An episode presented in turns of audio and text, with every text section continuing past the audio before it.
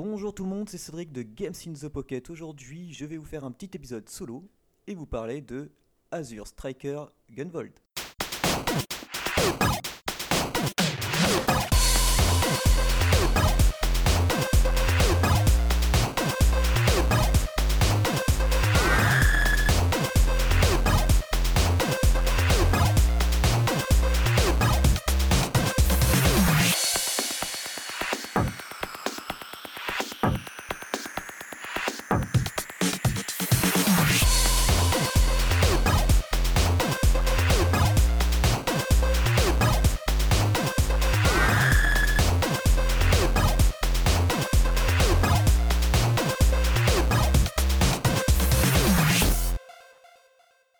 Azure Striker Gunvolt est un jeu que j'attendais avec impatience puisqu'il il est sorti il y a pratiquement un an au Japon, c'était en août 2014 et il est disponible depuis hier, donc le 2 avril 2015 sur l'eShop de Nintendo.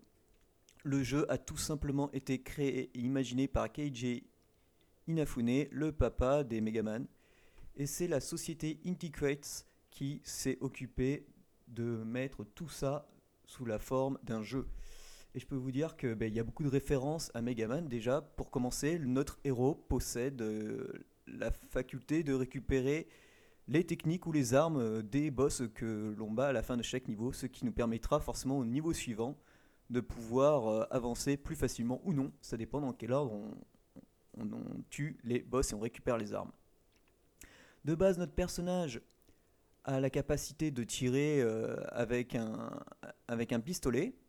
Alors le tir de base, c'est en tir illimité, il suffit de laisser appuyer et ça tire à foison.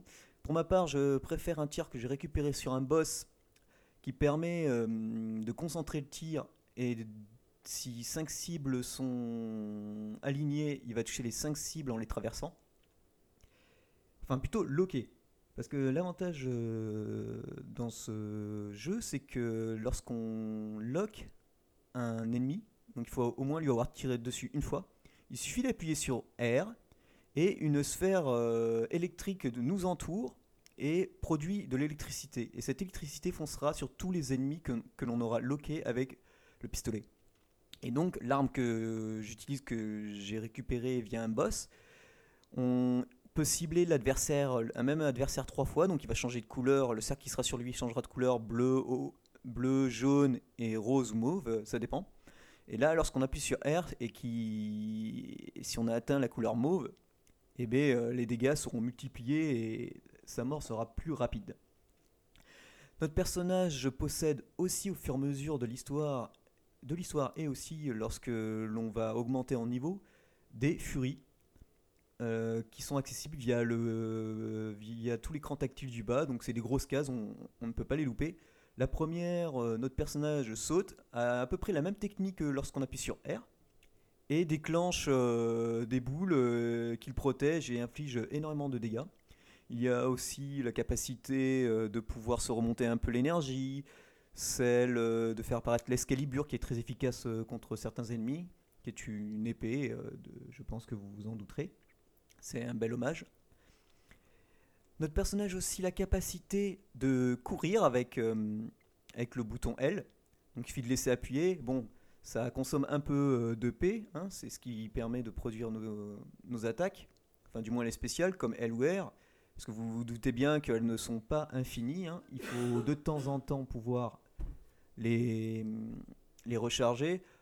Mais si votre barre, elle se décharge pendant que vous utilisez, enfin si vous êtes complètement déchargé votre barre, l'inconvénient c'est que vous ne pourrez plus utiliser ces attaques pendant un, certain temps, mais c'est assez bref. Sinon, dès que vous voyez que votre barre, qui, qui en fait apparaît sous, comme un demi-cercle sous, notre personnage, il suffit d'appuyer deux fois sur bas, et ça permet d'aller de la recharger d'un coup.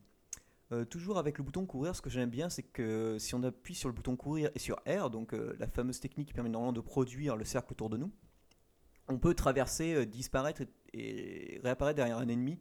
Et c'est très efficace contre certains personnages qui possèdent un bouclier devant eux et qu'on ne peut pas et qu'on ne peut pas toucher. Même si on saute par-dessus eux, ils se retournent automatiquement et on ne peut pas les toucher.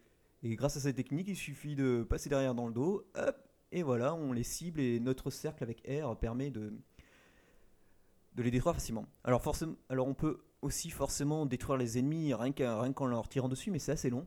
Et donc moi ce que je vous conseille c'est lorsque c'est pas de tir en permanence mais souvent comme ça lorsqu'on parce que c'est un jeu 2D à scrolling à scrolling horizontal donc en plateforme et du coup à chaque fois qu'on va cibler plusieurs ennemis et qu'on va appuyer sur R tous les ennemis qui auront été ciblés seront détruits détruits.